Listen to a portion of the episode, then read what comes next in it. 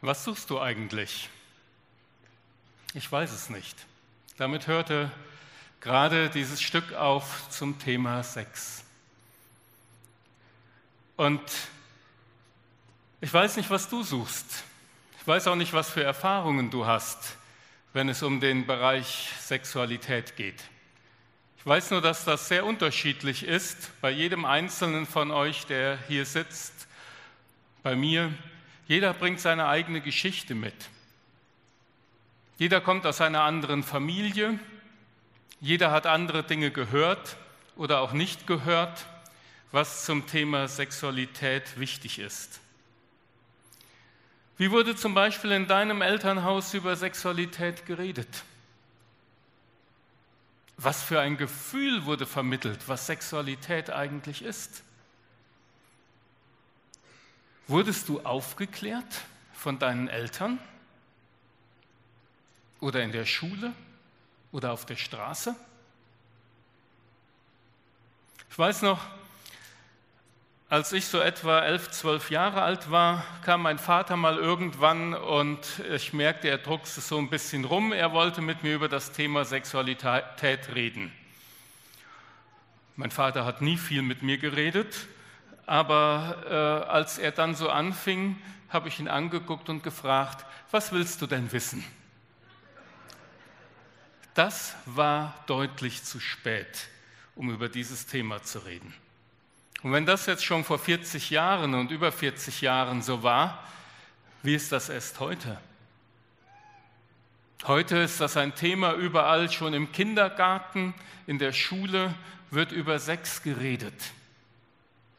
Und in manchen Bundesländern und anderen Ländern wird in den Kindergarten schon ein Sexkoffer gebracht, damit die Kinder Sexualität ausprobieren und möglichst frühzeitig Erfahrungen damit machen, mit sich selber und auch mit dem anderen Geschlecht.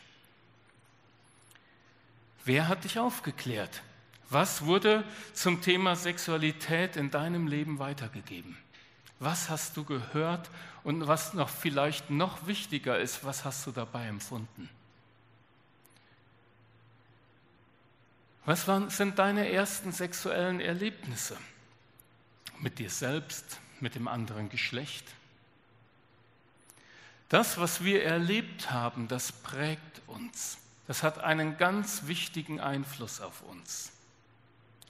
Und wenn wir zu einer guten Sexualität kommen wollen, wie man es richtig macht, dann ist es wichtig einfach zu erkennen, ja, was ist positiv für uns und was nicht. Und ich bin davon überzeugt, Gott ist unser Schöpfer. Jens hat das eben in der Anmoderation schon gesagt und er hat ja vorgelesen aus der Bibel zum Thema Sexualität. Und Gott, unser Schöpfer, er sagt, ich weiß, was gut ist, was wertvoll ist. Das, wo wir uns wirklich nicht schaden, sondern wo wir Sexualität genießen können. Und ich möchte mit euch ein paar Bibelstellen einfach anschauen. Und ich sagte das vorhin, es geht auch darum, vielleicht mal zu überprüfen heute Morgen, was bringe ich mit, was ist meine Einstellung, was habe ich selber gelernt und was lebt man bei uns in Deutschland und einfach auch zu schauen, was sagt Gott, unser Schöpfer, dazu und vielleicht auch zu überlegen, möchte ich da das ernst nehmen, mich korrigieren, mich daran reiben. Es gibt so einige Bibelstellen, an denen ich mich mein Leben lang gerieben habe und merkte, es da, da ist irgendwie noch was anders bei Gott und bei der Bibel, als wie ich das empfinde und manchmal wirklich Jahre gebraucht habe, damit klarzukommen. Sexualität fängt in der Bibel auf der ersten Seite an. So schuf Gott den Menschen als sein Ebenbild, als Mann und Frau schuf er sie. Dann betrachtete Gott alles, was er geschaffen hatte, und es war sehr gut. Es wurde Abend und wieder Morgen, der sechste Tag war vergangen. Gott schuf Mann und Frau. Das wird hier auf der ersten Seite der Bibel schon gesagt. In zwei Wochen habt ihr ja hier das Tabuthema Gender. Da wird das auch eine Rolle spielen. Mann und Frau, die Zweigeschlechtlichkeit. Es ist nicht alles eins. Aber was hier eigentlich steht in diesem Text, also ich sagte eben, ich habe ja eine Beratungspraxis, aber ich habe auch mal Theologie studiert, Hebräisch gelernt. Das, was hier eigentlich steht in diesem Text, ist nicht Mann und Frau, sondern was hier steht, ist männliche Sexualität und weibliche Sexualität. Gott schuf männliche Sexualität. Wenn du ein Mann bist, dann könntest du jetzt mitsprechen und sagen, Gott schuf meine Sexualität als Mann. Gott schuf weibliche Sexualität. Als Frau kannst du mitsprechen, Gott schuf meine Sexualität als Frau. Und was sagt er als Fazit dazu? Siehe, es war sehr gut. Falls ihr die Schöpfungsgeschichte schon mal gelesen habt, dann ist euch vielleicht aufgefallen, bei allen anderen Fazit an jedem einzelnen Tag kommt die Beschreibung, das Fazit, es war gut. Nur hier, wo vom Menschen, wo von der menschlichen Sexualität die Rede ist, finden wir das Fazit Gottes, das ist sehr gut. Sehr gut. Unsere Sexualität ist sehr gut. Und das betrifft jeden Einzelnen von uns. Keiner von uns ist da ausgenommen. Und wenn wir das jetzt einfach auch noch einen Schritt weiter überlegen, ich als Mann habe durchaus manchmal Probleme damit, die Sexualität meiner Frau zu verstehen. Die ist völlig anders als meine. Und wie viel Witze werden gemacht? Wie viel Stammtischgeschwätz gibt es darüber, was die Sexualität der Frauen ist? Wie viele Männer machen darüber ihre Witze? Und wie viele Frauen machen darüber ihre Witze? Und wie es auch gerade schon hier heißt, Männer wollen ja immer nur das eine. Und wo die Frauen darüber klagen, was die Männer wollen. Wenn du ein Mann bist, hier in diesem Text heißt es, die Sexualität deiner Frau ist sehr gut. Gott hat sie sehr gut geschaffen. Versteht ihr jetzt, was ich meine? Wir können uns daran reiben manchmal. Wenn du eine Frau bist, die Sexualität deines Mannes ist sehr gut, auch wenn sie anders ist als deine. Du dich vielleicht auch manchmal sehr unverstanden fühlst. Wie empfindest du deine eigene Sexualität und die des anderen Geschlechts? Jeden von uns betrifft Sexualität. Aber in welchem Rahmen sollen wir eigentlich Sexualität leben? Was sagt die Bibel dazu? Was ist hilfreich? Was ist wirklich nützlich?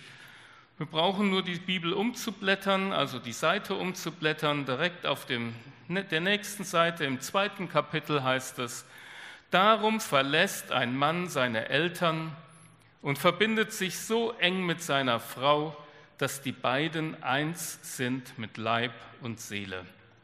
Der Mann und die Frau waren nackt, sie schämten sich aber nicht.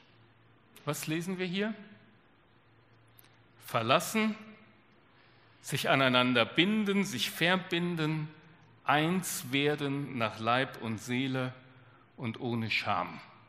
Verlassen, sich aneinander binden, eins werden ohne Scham. Diese vier Dinge gehören zusammen. Und wenn wir in die Bibel hineinschauen, hier wird nicht das Stichwort Ehe genannt. Das finden wir an anderer Stelle durchaus, aber es gibt keine Stelle, wo es heißt, Sexualität gehört in die Ehe. So ausgesprochen finden wir das nicht. Aber das ist in der Bibel überhaupt keine Frage. Auch hier ist das überhaupt keine Frage. Zu sagen, ich verlasse die Eltern, ich verbinde mich in einem öffentlichen Akt mit dieser Frau, mit diesem Mann und dann kommt das Einswerden. Und wenn wir jetzt hier einmal einen Bogen ins Neue Testament schlagen, dann sagt Paulus an einer anderen Stelle im ersten Korintherbrief, wer sexuelle Bedürfnisse hat und sie nicht beherrschen kann und nicht damit klarkommt, weil er unverheiratet ist, der soll heiraten und sie dann ausleben. Aber wir haben hier ein Problem. Als Paulus das damals sagte, als Jesus gelebt hat, als die Bibel geschrieben wurde, sah, unsere, sah die Gesellschaft damals völlig anders aus als bei uns heute.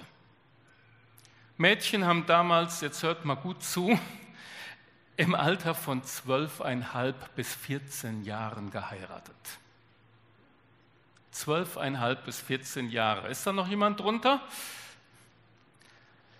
Also ihr werdet alle verheiratet. Jungs waren es etwa zwei, drei Jahre später. 16 bis 17-jährig haben die geheiratet.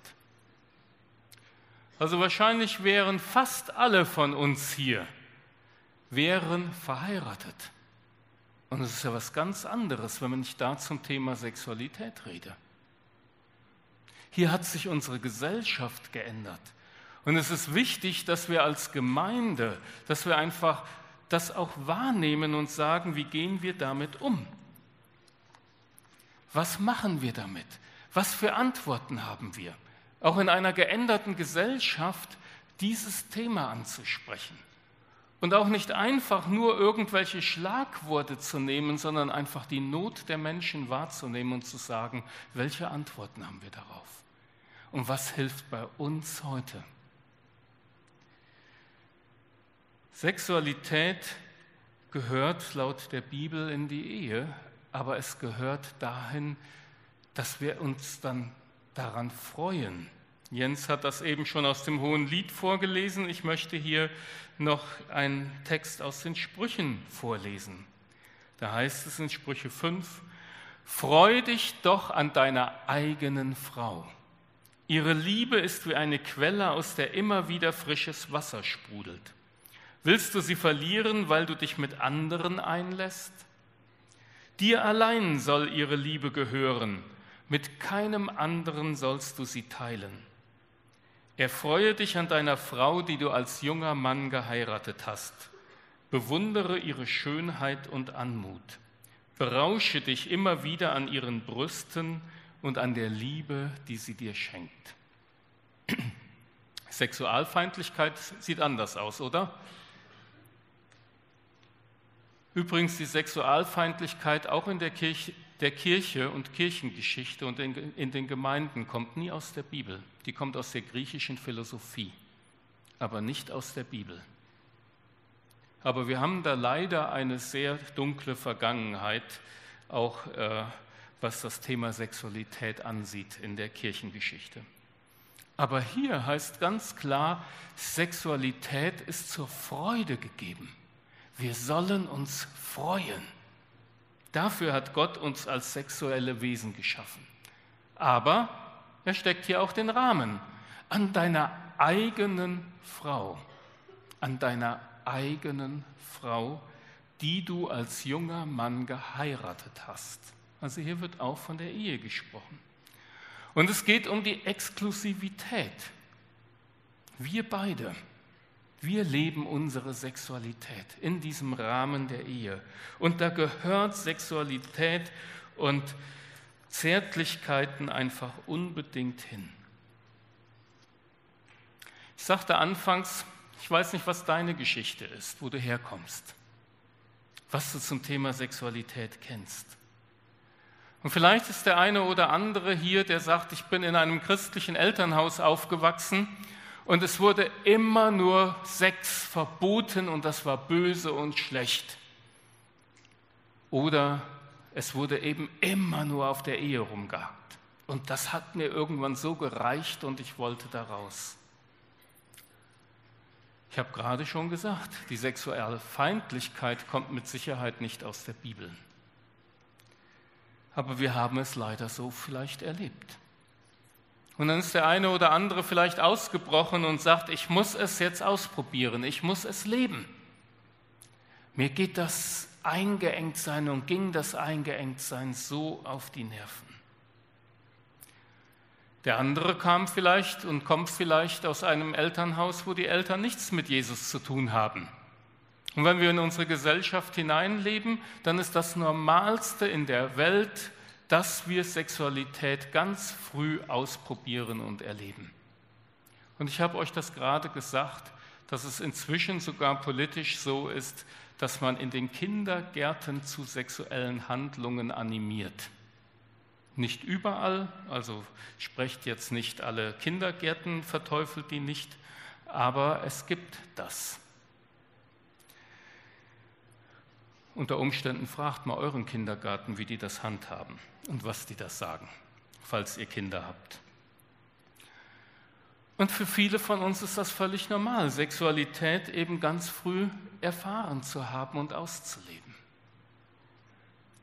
Und mir ist es einfach wichtig, dass wir uns daran orientieren, was sagt das Wort Gottes eigentlich? Was möchte Gott? Was ist hilfreich? In dem Video eben war immer wieder von der Win-Win-Situation die Rede. Win-Win heißt ja, es soll beide befriedigen und für beide etwas Gutes dabei herauskommen. Und ich bin davon zutiefst überzeugt, und das lesen wir auch in der Bibel, dass es genau darum geht. Sexualität soll etwas damit zu tun haben, dass wir beide Partner glücklich sind und uns gegenseitig glücklich machen. Aber wir haben halt, leben eben nicht in einem luftleeren Raum, sondern wir leben in einer Gesellschaft, wo ganz anders darüber geredet wird und wo manche Probleme auch da sind, vielleicht auch manche Verletzungen und wo manches auch anders ist, als wie Gott sich das vorstellt. Ich möchte einfach mal zwei Stichworte, zwei, drei Stichworte dazu nennen. In vielen Gemeinden wird immer das Thema Selbstbefriedigung totgeschwiegen oder negativ bewertet. Ich weiß, dass Selbstbefriedigung einfach ein Riesenthema ist. Die allermeisten Jungen und jungen Männer haben irgendwann damit zu tun. Bei manchen erledigt sich das dann irgendwann, dass sie da keine großen Probleme mit haben. Manche fallen wirklich in eine Sucht und meinen, wenn sie dann vielleicht mal heiraten, würde sich das von alleine erledigen. Aber leider ist das, wenn es wirklich eine Sucht ist, nicht der Fall. Sondern dann wird Selbstbefriedigung neben der gelebten Sexualität in der Beziehung weitergelebt. Aber es ist ein Thema, wo wir nicht einfach sagen können, wir erwarten, dass so etwas nicht passiert, wenn wir auf der anderen Seite wissen, das durchschnittliche Heiratsalter in Deutschland liegt bei über 30 Jahren die jungen Menschen zur Zeit Jesu waren da schon 15 Jahre verheiratet. Die wurden schon bald Großeltern in dem Alter. Wir brauchen hier andere Antworten, nicht nur ein, irgendwo ein Nein oder eine Ablehnung, sondern zu sagen, wie passt das in unsere Welt hinein? Und wir sind sexuelle Wesen. Und Gott hat ja nicht gesagt, wenn du verheiratet bist und wenn du die Sexualität so und so und so und so und so vielleicht auslebst, dann ist es sehr gut. Sondern du als Mann mit deiner männlichen Sexualität bist sehr gut, ob du verheiratet bist oder nicht. Du als Frau in deiner weiblichen Sexualität bist sehr gut, ob du verheiratet bist oder nicht. Wir brauchen nur einen guten Umgang damit. Ein anderes Stichwort, was sehr wichtig in unserer heutigen Zeit ist, ist das Stichwort Pornografie. Wie viele Menschen haben damit Probleme? Pornografie.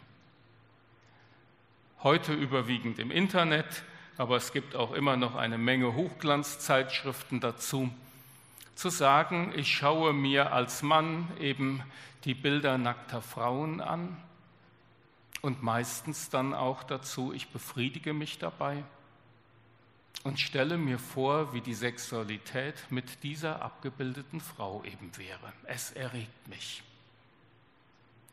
Das ist durchaus nicht nur ein männliches Thema, es ist auch ein weibliches Thema, zunehmend. Dass auch viele Frauen mit dem Bereich Pornografie und immer mehr Frauen damit Probleme bekommen und sich eben entsprechende Bilder von Männern anschauen. Und Pornografie ist etwas, was uns belastet. Sag mal, kann deine Frau, kann dein Mann mit dem mithalten, was du da irgendwo Hochglanz siehst, perfekt retuschiert und vorbereitet? Das hat mit der realen Welt doch nichts mehr zu tun. Erst recht nichts damit, dass vielleicht Schwangerschaftsstreifen irgendwo sind oder ein paar Kilo zu viel oder auch zu wenig da sind. Es hat auch nichts mehr mit Müdigkeit zu tun, Krankheit, fertig sein. Es geht nur noch um wirklich das Befriedigen von irgendwelchen eigenen Trieben. Sexualität ist von Gott zur Freude gegeben. Wir sollen uns freuen, aber ich habe eigentlich noch keinen getroffen, der in Pornografie drin hängt und sagt, es macht mir wirklich Freude. Das ist Befriedigung, aber keine Freude, sondern unglaublich viel Scham, was dabei hochkommt. Pornografie ist übrigens ein Wort, das kommt aus dem Griechischen und ursprünglich oder das Grundwort ist Porneia. Das meint in Deutsch Unzucht. Und als das wird jeder Geschlechtsverkehr in der Bibel bezeichnet, der außerhalb der Ehe stattfindet. Porneia, wenn wir nicht verheiratet sind. Und auch unser Stichwort, ja, wir beide gehören ja zusammen und wir wohnen zusammen, die Alternative gibt es nicht im, in der Bibel und im Neuen Testament, sondern es ist eine Eheschließung. Und zwar eine gesellschaftliche Eheschließung. Wenn wir das in Deutschland so definieren, alle, die zusammenziehen, sind verheiratet, bin ich davon überzeugt, Gott akzeptiert das genauso und sagt natürlich, das ist Ehe. Er, ist da nicht, er stellt sich da an die Kultur an, aber wir haben diese, äh, diese Einstellung nicht. Ehe und Zusammenziehen sind zwei unterschiedliche Dinge. Und es ist einfach die Frage, von was lassen wir uns prägen? Von dem, was in unserer Gesellschaft so eben gesagt wird und normal ist, oder lassen wir uns von dem Wort Gottes prägen? Einfach auch prägen von dem, ich muss mal gerade hierbei noch eine andere Folie raussuchen, von dem, was eben unser Schöpfer sagt, das ist hilfreich für unsere Ehe. Gott gibt uns Sexualität als Geschenk. Gott gibt uns Sexualität für die Ehe. Gott gibt uns Sexualität zur gegenseitigen Freude. Und wisst ihr, was Paulus schreibt im ersten Korintherbrief im siebten Kapitel? Da sagt er, ich egal ob ich jetzt Mann oder Frau bin, ich als Mann habe meine Sexualität, um meine Frau damit glücklich zu machen. Du als Frau hast deine Sexualität, um deinen Mann damit glücklich zu machen. Und da, wo wir uns gegenseitig glücklich machen, da erleben wir das, was wir gerade hier auch im Video gesehen haben. Es ist wirklich eine Win-Win-Situation.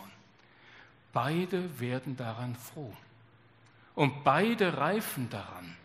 Beiden ist es wichtig, weil ich den anderen liebe, mich auf ihn einzustellen, zu fragen, was gefällt dir, was tut dir gut, was brauchst du, auch wo sind deine Grenzen.